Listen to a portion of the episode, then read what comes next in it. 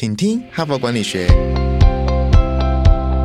在这里，我们希望用轻松无负担的方式与你分享最新管理新知，打造属于你的哈佛 DNA。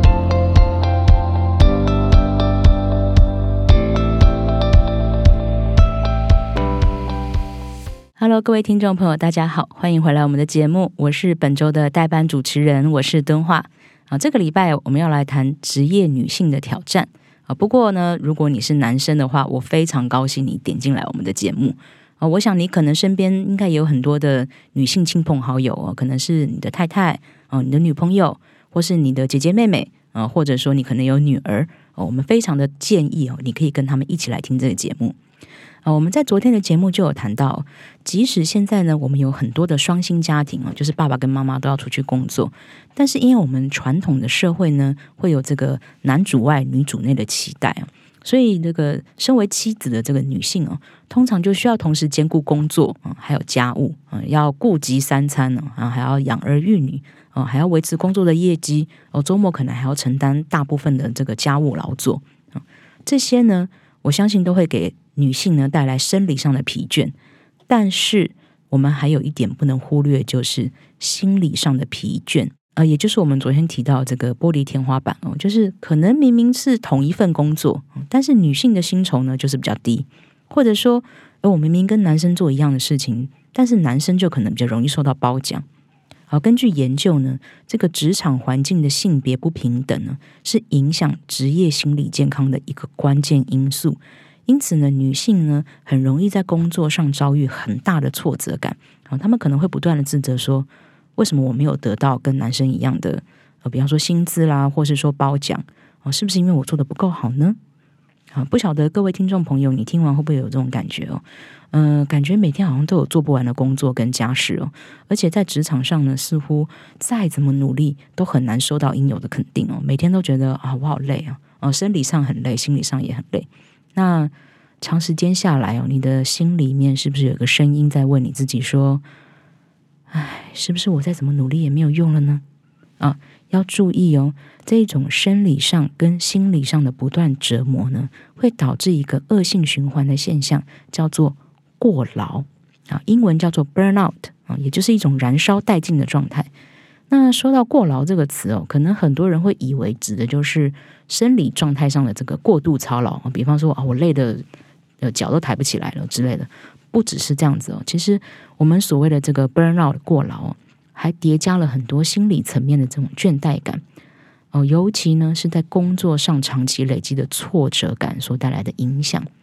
我们这里来介绍一个，就是在二零一九年五月的时候呢，这个世界卫生组织 WHO 就把过劳的定义更新为因为长期而且持续的职场压力没有得到妥善的处理而产生的影响。这个对过劳的新定义呢，让更多人注意到过劳这个问题啊，也强化了过劳跟工作之间的关联。所以，我们每一个人都要很重视这个问题。我们今天要来分享的文章呢，就叫做《女性对抗过劳五大步骤》啊。虽然标题是这么写哦，但这篇文章我觉得呢，对所有已经过劳的工作者来说都很实用啊。不管你是男生还是女生，我想呢，都可以从这篇文章里面学到很多可以帮助自己或者去帮助别人的技能。好，在深入介绍这篇文章之前哦，我们要先测量一下啊，就是。哎，到底什么是过劳？哦，那我到底有没有过劳呢？我要怎么知道我是不是过劳呢？哈佛领导者学程经历十期好评不断，全新改版再进化，更全方位的认知拓展，更深刻的思辨交锋，更真挚的共学情谊，都在 HBR 领导者学程二点零。深究十二个不同决策关键难题，大力强化你的决策系统，提高你的决策胜率。如果你也想体验源自于哈佛商学院的个案系统训练，与五十位以上的企业关键精英共同拆解各种困境，强强联手找到路径与解方，席次进入最后倒数，立即点击说明栏连接，抢占席次早鸟七五折优惠。那我要怎么知道自己是不是过劳呢？哦，我们可以注意三个指标啊。以下我会问大家三个问题哦。请你来评估一下你自己是什么样的状态哦。好，第一个问题，请问你是否经常感到身心俱疲啊？比方说，你是不是觉得常常都没有什么活力啊？或是甚至你可能有失眠的问题啊？你是不是会经常想太多啊？很容易忧郁？嗯，你是不是会比以前更容易觉得紧张跟焦虑？你会不会很容易觉得很伤心哦？嗯，觉得一切都没有希望？好，这是第一个问题。你是否经常会感到身心俱疲？好，我们来第二个问题。第二个问题，请问你的心态是否比平常更消极，对一切都漠不关心呢？好，比方说，你会不会很容易愤世嫉俗啊？对一切都充满不信任感啊？过去会让你开心的事情，现在你已经不觉得开心了？是否你对于社交的兴趣降低了？即使是曾经很好的朋友。你也开始想要疏离他们啊？你是不是比平常更悲观？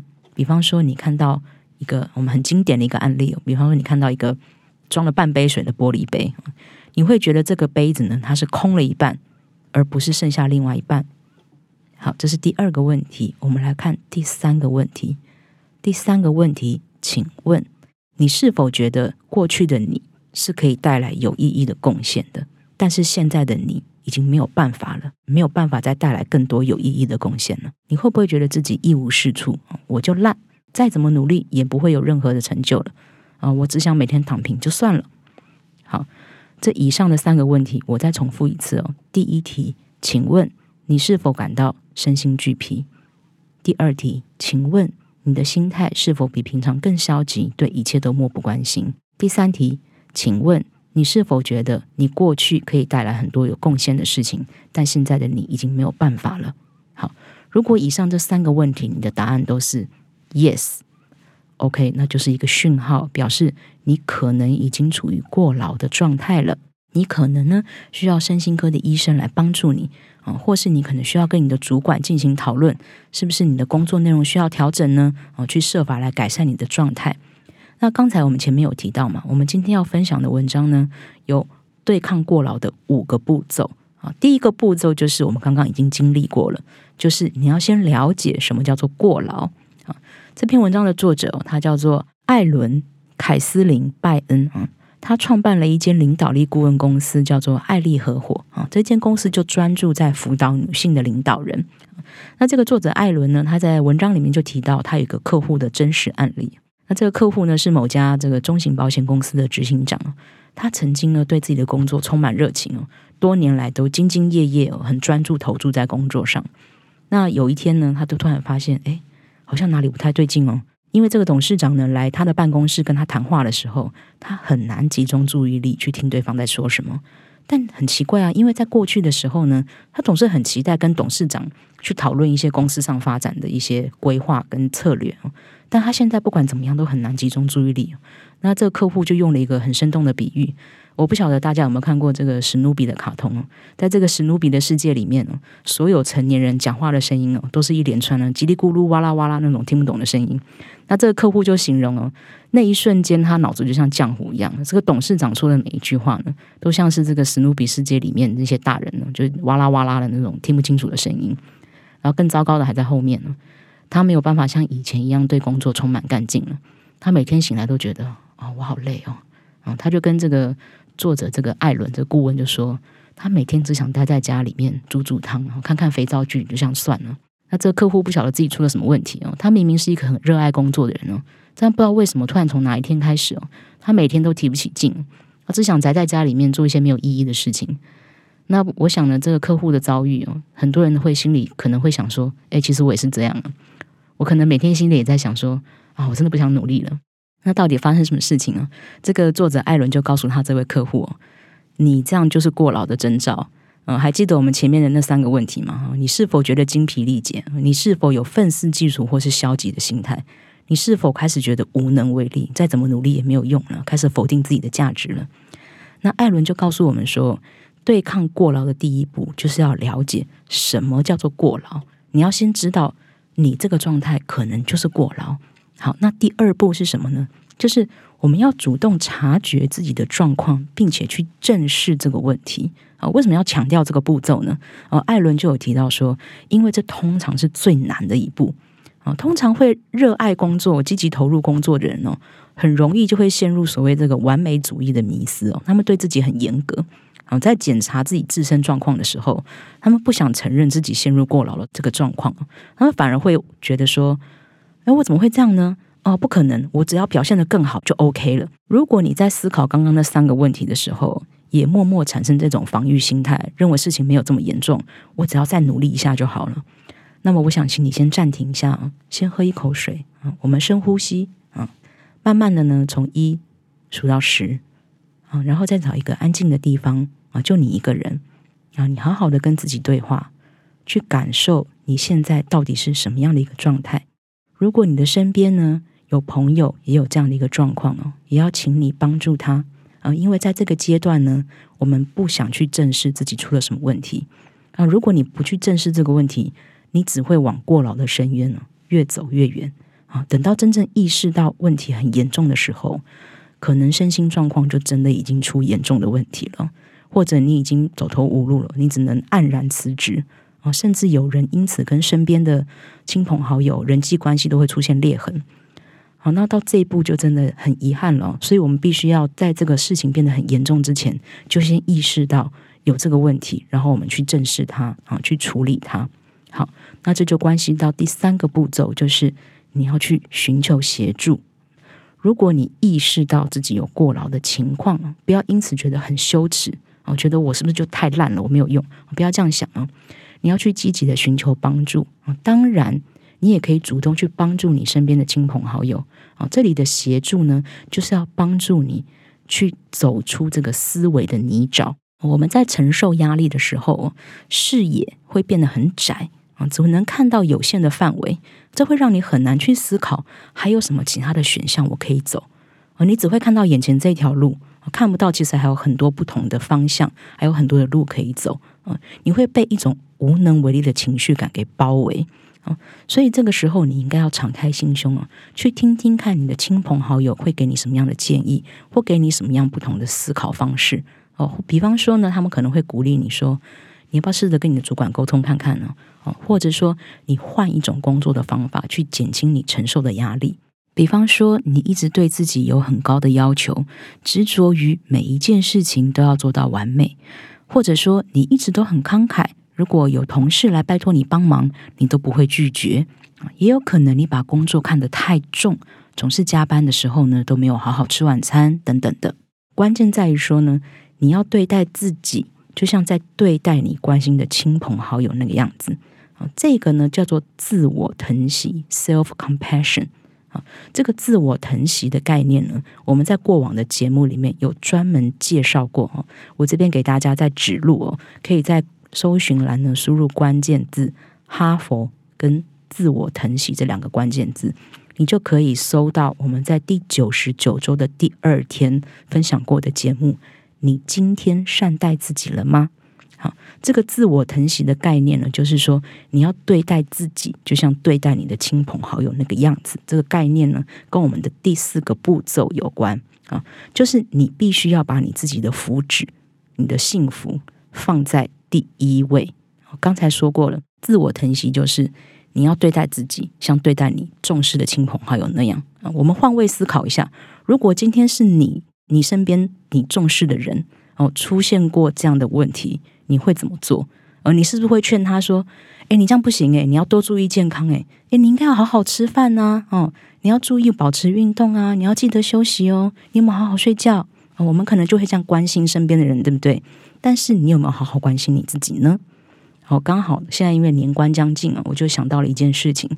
就是呃，我们不是在过农历年的时候都会去买春联嘛，或是买那种方形的字帖哦，可以买来自己用，也可以买来送人嘛，讨个喜气。那这个今年年初过这个农历年的时候呢，就有人送我的妈妈一幅字帖。那这个很有趣哦，这个字帖上面呢，不是写说我们常看到那些什么福啊，一个福字哈，或是一个什么春春天的春哦，也不是写什么兔年的吉祥话，都不是哦。它上面就很简单哦，就只有四个字，叫做。吃好睡好，就是吃饭的吃，睡觉的睡哦。吃好睡好。那我当时看到这个字帖的，就觉得很有趣嘛，想说，哎，怎么会有这么白话的字帖？而且这个吃好睡好不是感觉很理所当然吗？这不像是一般那种什么很隆重的年节祝贺词嘛？诶，不过我妈妈很喜欢哦。她说，其实活了这么大一把年纪，你才能够体会到，人生最重要的事情就是要吃好睡好。而且你仔细想想哦，我们这个操劳了一辈子哦，真的彻底吃好睡好的日子，其实根本就不多。所以这四个字的祝福看起来很简单，但是很真挚，而且很有智慧啊。之后他就一直把这个字帖贴在自己房间里面，还好像什么座右铭这样子。啊，其实现在想想哦，这四个字的真谛，这个吃好睡好，其实就是所谓的自我疼惜。你必须要重视自己的幸福快乐。这听起来很理所当然嘛，对不对？但是你真的有做到吗？哦，你是不是常常一忙起来就没有好好吃饭？哦，明明有很多特休假，对不对？但是想想，哎，我工作好多啊，不要休了，不要休了。那之前新冠疫情还很严重的时候，有很多人哦，明明已经确诊，还没有完全康复，他们就急着把这个笔记本电脑打开，开始在工作了啊。你是不是也是其中这样的一个人呢？哦，那我们在昨天的节目里面有提到说，我们现在的社会崇尚这个忙碌文化啊。我们都默认忙碌是一种美德，嗯，总说嗯没有功劳也有苦劳嘛，对不对？但是我们是不是应该要停下来，好好检视一下，我们到底在忙什么呢？啊，为什么我会这么疲倦呢？到底是什么原因把我原本对工作的热情都磨灭殆尽了呢？好，当我们开始询问这些问题的时候呢，就进入我们对抗不过劳的第五个步骤，也就是好好审视你的工作环境。啊，当你忙碌不堪了，感到很挫折的时候，这个原因到底是什么？啊，是过度的工作量把你压垮了，还是你始终遭遇到不公正的对待？哦，比方说公司可能有性别歧视，哦，或是薪资待遇不公平，甚至可能有职场霸凌，或者说其实你并不认同这间公司的价值观，你只是一直在默默忍受。好，这些问题是不是可以透过跟你的主管协商来解决，或是说？如果你身处的状况没有办法扭转，那么你可能也要把离职纳入你的考量。毕竟呢，工作是可以换的，但是你就是你，你不能够被换啊！